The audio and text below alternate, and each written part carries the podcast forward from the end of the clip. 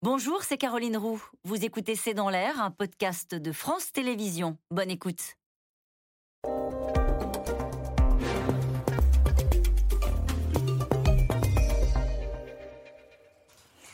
Bonsoir à toutes et à tous, bienvenue, c'est dans l'air l'invité. Le monde entier a donc euh, suivi aujourd'hui les obsèques de la reine Elisabeth II. C'est une nouvelle page qui se tourne et qui s'ouvre pour euh, la Grande-Bretagne, avec dans le même temps, on en a beaucoup parlé, l'arrivée d'une nouvelle première ministre qui s'appelle Liz Truss. On en parle aujourd'hui avec euh, l'un de ceux qui a négocié le divorce avec la Grande-Bretagne, l'ex-négociateur du Brexit. Bonsoir Michel Barnier. Bonsoir. Merci d'être mon invité. Vous avez regardé comme tout le monde, j'allais dire comme le monde entier. On parle de 4 000 milliards de téléspectateurs, les obsèques de la reine Elisabeth II. Vous avez retenu quoi comme image? Bien sûr, j'étais parmi les 4 milliards de téléspectateurs. Non, c'est une, une nouvelle leçon de, tenue et de dignité que, que les Britanniques euh, ont apportée autour de, leur reine. Voilà. Parce que c'était une femme qui, toute sa vie, a été euh, euh, une femme marquée par le sens du service, du devoir et, et la dignité. Voilà le mot qui résume, je crois, son, son parcours. Hein. Quand vous voyez euh, cette foule, cet attachement à une célébration, on la voit, d'une reine et donc du pouvoir monarchique. Euh, est-ce que d'ailleurs vous faites le lien? Est-ce que vous pensez que ces gens qui se sont massés pour euh, lui rendre un dernier hommage, je ne parle pas des chefs d'État, je parle, de cette foule, de ces, de ces Anglais, est-ce que c'est un attachement à la monarchie ou à la reine? Je pense que c'est un attachement à la reine qui incarne le pouvoir monarchique, mais le pouvoir est quand même limité en ce qu'elle représente l'unité du pays et qu'elle a toujours, tout au long de son très long parcours, euh, euh, rendu les, Britanniques fiers de leur pays et fiers de leur histoire. Mm. Et en même temps, au-delà du Royaume-Uni lui-même, aujourd'hui, euh, dans beaucoup de pays du Commonwealth. Mm. Vous l'avez rencontré? Oui, j'ai rencontré plusieurs fois. Est-ce que je le dis avec beaucoup d'humilité? La, la, fois où je l'ai pu la voir d'assez près. C'était un jour où j'ai déjeuné à côté d'elle. Oui, c'est très près du coup. J'étais ministre des Affaires étrangères et c'était en, 2004, au moment où elle est venue pour célébrer l'anniversaire de l'entente cordiale. Pas tellement d'entente d'ailleurs euh, depuis quelques années. Et j'étais à côté d'elle d'ailleurs. Je me suis entraîné de ce moment-là parce que j'allais à l'Assemblée nationale répondre à des questions d'actualité. Il y avait une délégation du Parlement britannique, de la Chambre des Lords, de la Chambre des communes. Et je voulais leur dire un petit mot. Euh, de respect, de courtoisie en anglais, et je voulais m'assurer de ne pas faire d'erreur. Alors je lui ai dit, Madame, Madame, pouvez-vous me confirmer la manière dont on dit vive l'entente cordiale en anglais? Et elle me dit, euh, Monsieur le ministre, vous devez dire euh, long live to the entente cordiale. Et donc fier de cette leçon d'anglais au plus haut niveau, je suis allé dire live, et beaucoup de gens ont pensé que je m'étais trompé, parce que beaucoup de Français ont pensé qu'on aurait dû dire long live. En fait, c'est elle qui avait raison. Le, cours d'anglais par la reine d'Angleterre, du coup, c'est indiscutable. Euh, juste une absence très remarquée aujourd'hui parmi euh, les chefs d'État qui étaient présents. Emmanuel Macron, naturellement, était à Londres aux obsèques d'Elisabeth II. Vladimir Poutine n'était pas invité. Est-ce que ça fait de lui désormais le président d'un État paria sur la scène internationale à la veille de, de l'Assemblée générale des Nations unies? Oui, c'est le signe d'un État qui, fait la guerre à un autre pays euh, en attaquant sa souveraineté, qui se comporte mal par des crimes, par la guerre, par des tueries. Et donc je pense que les Britanniques euh, ont voulu faire ce signal, en effet, que tant que la Russie était dirigée par un homme qui fait la guerre ainsi, il n'était pas le bienvenu. Mmh. Euh, c'était aussi aujourd'hui les premiers pas euh, en monde de vision, comme on le dit, c'est désormais une expression devant le monde entier, de Liz Truss, la première ministre britannique, la nouvelle première ministre britannique. Est-ce que c'est une bonne nouvelle pour les Européens? On se souvient quand même qu'elle avait demandé l'adoption de la loi qui mettrait à bas le protocole sur l'Irlande du Nord. C'était un sujet qu'elle a défendu. Est-ce que c'est une inquiétude? Oui, c'est plus qu'une inquiétude. Moi, j'ai négocié je le raconte dans ce livre. Euh, la grande illusion, chez Gallimard. C'est un journal. Le journal secret du Brexit. Que j'ai tenu pendant 4 ans et demi, où je raconte euh, la vérité de cette négociation. Et à quel moment, euh, d'ailleurs, j'ai perdu confiance dans les gens que j'avais en face de moi, notamment Johnson, qui se comportait mal, qui, dont je dis dans le livre qu'il qui n'est pas à la hauteur des enjeux et de l'histoire qu'il a écrite lui-même en étant l'un des militants du, du Brexit.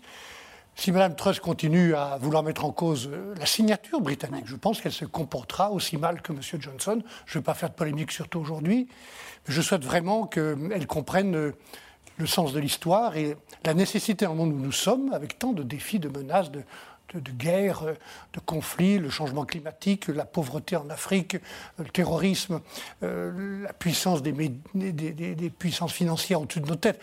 Tout ça exige qu'on coopère. Mais ils ont décidé de ne pas coopérer. Ça ne vous a pas échappé à vous? Oui, ça ne m'a pas échappé, c'est la crainte que j'ai. J'ai la preuve qu'ils ne veulent pas coopérer maintenant. Elle n'est pas à l'abri d'avoir une attitude raisonnable et responsable. C'est intéressant dans ce que vous dites, pays. Michel Barnier. Ça veut dire que vous considérez qu'étant donné les circonstances, le moment historique dans lequel nous nous trouvons, il pourrait y avoir non pas un retour en arrière sur le Brexit, non. mais quoi alors? Non. Quelle forme ça pourrait prendre? L'idée qui est juste, que dans le monde d'aujourd'hui, pour affronter tous les défis qu'on doit affronter, les uns et les autres, il vaudrait mieux être ensemble. Ils ne veulent plus être avec nous, très bien. Nous en prenons acte, mais on peut coopérer. Et que pour affronter ces défis, le Royaume-Uni et l'Union européenne devraient être ensemble et agir ensemble. Comment que... Comment Là, on se dit, au fond, les Britanniques auront obtenu ce qu'ils veulent, c'est-à-dire être dehors et dedans. Euh, être dehors parce qu'ils... Ils ne sont pas dedans. Ils ne sont plus dedans. D'ailleurs, c'est d'ailleurs le, en, ce qui me concerne, ce que je considère un des principaux échecs des, 40 dernières années pour le Royaume-Uni, est le paradoxe.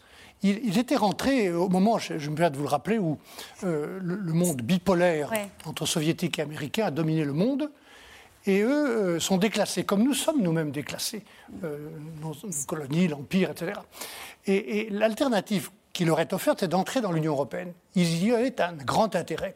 Ils y ont développé une grande influence politique et technique. Et ils en sont sortis. À quoi ça pourrait ressembler désormais cette entente cordiale? Ils en sont sortis sans que je. J'ai passé cinq ans à m'occuper de cette affaire, sans que je vois à aucun moment les bénéfices ni l'avantage. Je pense que c'est un échec majeur pour le Royaume-Uni. Et parce que vous connaissez, pardonnez-moi, le sujet parfaitement, qu'est-ce qui vous laisse à penser qu'on pourrait ouvrir une autre page du Brexit? Avec l'arrivée de Liz Truss et peut-être même avec le, départ de la reine Non? Non, la reine a toujours été. Euh, je pense qu'elle avait une opinion sur cette question, elle ne l'a jamais exprimée.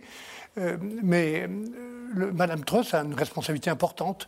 Ou bien elle choisit de rester solitaire, et elle continue à mettre en cause la signature britannique, à mettre en cause la paix en Irlande, qui est la situation la plus grave et la plus fragile, et peut-être même à aller plus loin, faire une chose que M. Johnson avait menacé de faire mais qu'il n'a pas fait, transformer le Royaume-Uni en une sorte de Singapour sur Tamise et se livrer à du dumping contre nous. Si, monsieur, si Mme Truss, comme M. Johnson nous en avait menacé, baisse les euh, taxes massivement sur certaines entreprises, apporte de l'argent public massivement sur d'autres entreprises, baisse le niveau des standards sociaux, environnementaux euh, ou fiscaux, il crée immédiatement un avantage compétitif pour les Britanniques contre nous. Et ça, nous ne l'accepterons pas. C'est ce qu'on appelle euh, le level playing field. Et ça veut dire quoi quand l'Europe dit non? Quand l'Europe dit nous n'acceptons pas, ça veut dire quoi? Ça veut dire des répliques que nous avons prévues dans le traité, soit de remettre des tarifs. Je vous rappelle que l'accord que j'ai rédigé prévoit qu'il n'y a plus de tarifs douaniers et pas de quotas entre nous. Euh, même si nous avons rétabli des barrières non tarifaires, des contrôles, etc., sur tous les produits qui sont échangés entre nous et eux. Mais s'ils se comportent mal, alors nous rétablirons peut-être des tarifs. Et ça peut aller, euh, si, si, ça va très mal, jusqu'à la remise en cause du traité, le rétablissement de tarifs euh, douaniers entre nous. Parlons de je ne le souhaite pas. oui, vous n'y croyez pas plus que ça? Je, pense que ce pays voit bien les inconvénients du Brexit. Il n'y a que des inconvénients. il est sorti, il peut limiter les conséquences en rétablissant une relation de confiance avec nous et C'est encore possible. Et établir une relation qui nous permet d'aborder ensemble les questions comme le changement climatique, le terrorisme ou la sécurité en Europe. Michel Barnier, qu'est-ce qui vous inquiète le plus à l'approche de l'hiver, au moment où euh, nous sommes euh, euh, sous une crise, avec une crise énergétique sans précédent, avec des relations bien sûr compliquées, pour le moins avec les, fournisseurs de gaz? Comment est-ce que vous imaginez l'hiver? On sait très bien qu'on va devoir livrer du gaz, notamment aux Allemands, aider les Allemands. Est-ce que l'Europe, est-ce que l'unité de l'Europe, une nouvelle fois, est menacée? À l'approche de l'hiver Je ne le crois pas. Je ne le crois pas. Quand vous regardez les cinq grandes crises qu'on a subies ensemble euh, depuis euh, une dizaine d'années, certaines venaient de l'extérieur, la crise financière, les migrations, euh, le Brexit venait de l'intérieur, cette guerre vient de l'extérieur, on a toujours réagi positivement et ensemble, et plutôt bien en tirant des leçons. Donc je crois qu'on restera ensemble, même s'il y a des divergences, qu'on restera solidaires, allemands et français d'abord, peut-être même aussi des britanniques. Donc ce n'est pas votre inquiétude pour l'hiver, peut-être que vous en avez d'autres, laquelle? Non, mon inquiétude, c'est que cette guerre s'arrête, que M. Poutine revienne à la raison, qu'il décrète un cessez-le-feu et qu'on puisse se remettre autour d'une table. Une question très simple, très directe, Michel Barnier. Est-ce que vous conduirez les républicains aux européennes? Oui, mais c'est une question très euh, très prématuré pour tout vous dire. Mais qui vous intéresse quand même. L'Europe m'intéresse. L'engagement de ma famille politique est une famille de droite républicaine, sociale et européenne, doit le rester. Le fait que mon pays reste en tête dans le projet européen m'intéresse. Donc je participerai à ce débat. Je ne peux pas vous dire. Je, je, je n'ai pas d'agenda personnel aujourd'hui, euh, mais je vais participer à ce débat en toute hypothèse. On a bien compris. Merci, beaucoup, euh, Michel Barnier. Nous poursuivons la discussion sur euh, les obsèques du siècle, hein, les obsèques de la reine Elisabeth avec les experts de C'est dans l'air. C'est dans un instant. À tout de suite.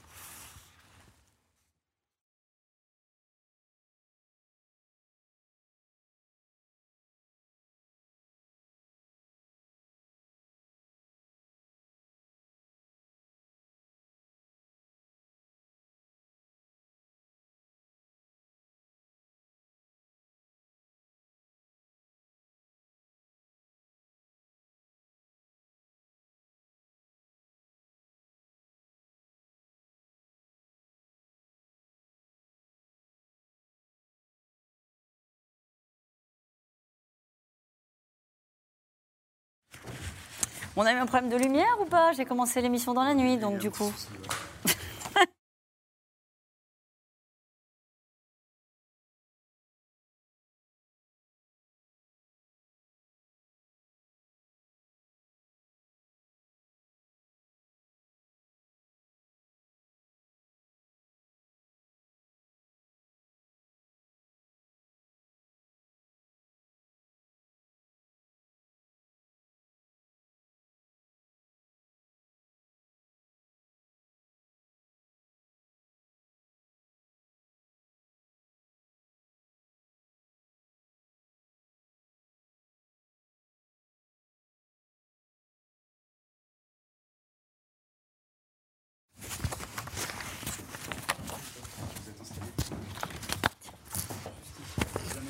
Qu'est-ce qu'il y a? C'est pas bien?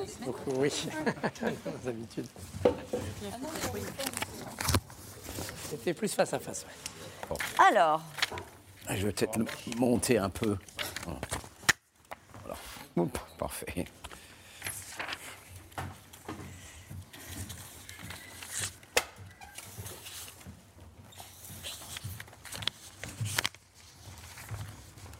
Tout va bien? C'était C'est dans l'air, un podcast de France Télévisions. Alors s'il vous a plu, n'hésitez pas à vous abonner. Vous pouvez également retrouver les replays de C'est dans l'air en vidéo sur France.tv.